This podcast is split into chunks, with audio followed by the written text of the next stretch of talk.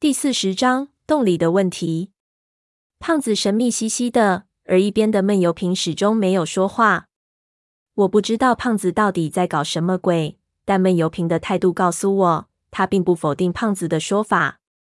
我心中的疑惑到达了顶点，决定先不去计较这些，看看再说。想是这么想，但心有余而力不足。我被胖子扶着，哆哆嗦嗦的，要死死勾住他的脖子才能不摔倒。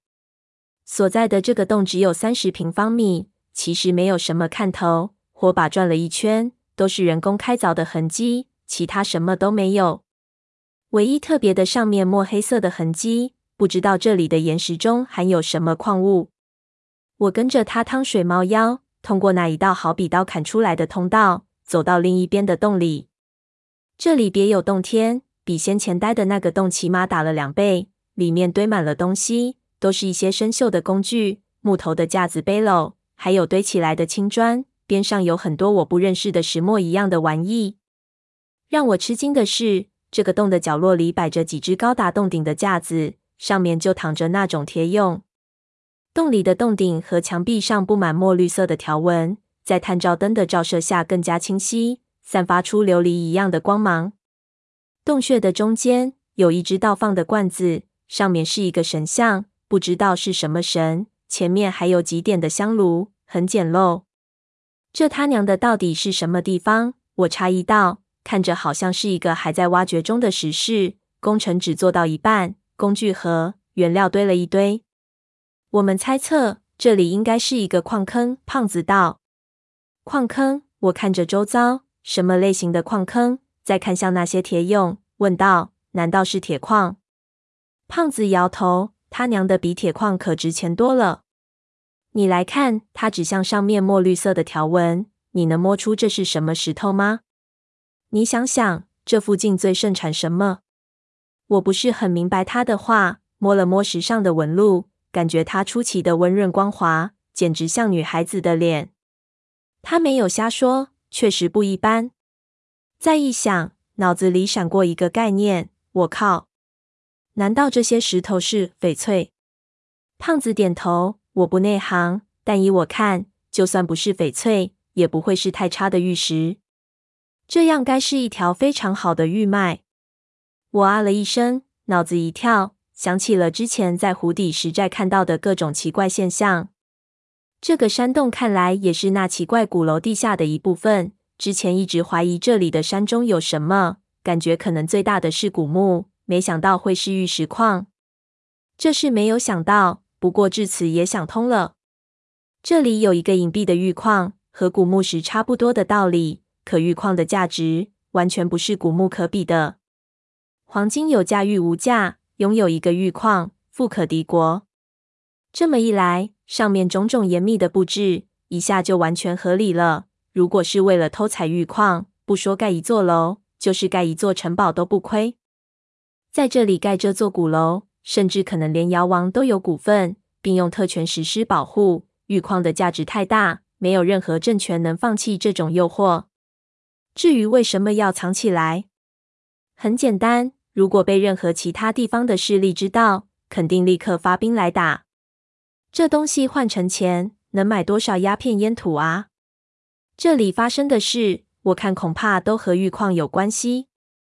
为了这东西。再恐怖的阴谋诡异也不算离奇，价值实在太大了。胖子道：“那这些东西是怎么回事？”我看着角落里放置的铁架和上面十几具横躺的铁俑，问道：“难道这些也是工具？”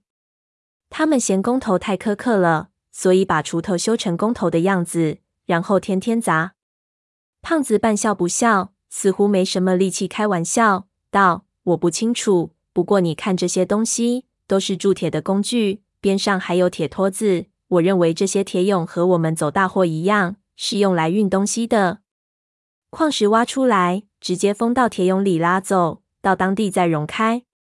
当时兵荒马乱的，这样做一来能防止路上出现意外，把玉石敲碎；二来上面有雕的花纹，防锈了再打碎，可以说是收来炼铁做子弹的。呃，我吸了口气，心说原来是这样。蛇有蛇路，他们这种人一看就明白。我先前还觉得无比的纳闷，不由得有点失望。原来以为这铁蛹背后还有更深的故事。转念一想，又觉得有点不对。那些考古队打捞这些铁块，难道就是为了打捞其中的玉石？不太可能。玉石的价值虽然大，但以当时的国力，应该不至于穷到让考古队去打捞。难道这些东西还有其他用处？胖子只是笑笑，表情并不轻松。贴着洞壁缓缓走了一圈，我继续道：“不过，看这个矿洞的规模，他们好像没有挖掘出多少，开采的广度不高啊。玉矿规模本来就不会很大，这不是问题的关键。”他将我扶得正一点。你胖爷，我想让你看的不是这些东西。我转头继续看四周，并没有看到其他能吸引注意力的地方，便问：“你要让我看的是什么？”胖子举起火把，问道：“你没有发现吗？这里没有任何出口。”我陡然一震，前一秒还抓住他的意思，后一秒就明白过来，急忙环视整个洞穴，一看，冷汗就下来了。确实，这两个洞都不大。刚才一路看来，没有见到能出去的地方。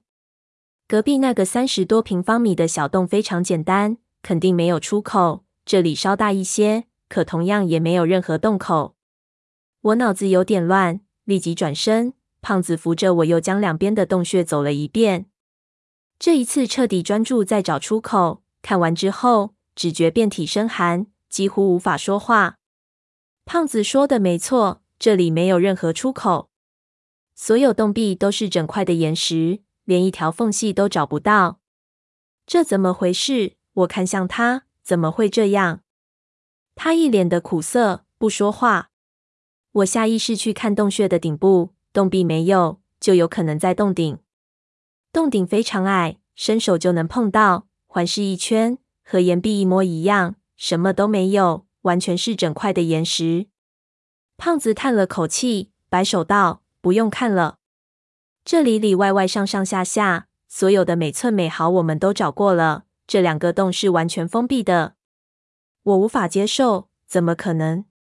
胖子叹气道：“我不知道，但这确实是事实。这个洞好像……”他顿了顿，语气有点迟疑，是完全封闭的，好像是从内部被挖掘出来的。我呆了一呆，摇头道：“绝对不可能的。如果是这样，我们是怎么进来的？”他让我靠在山岩上，看了看随后跟过来的闷油瓶，摇头道：“不知道。”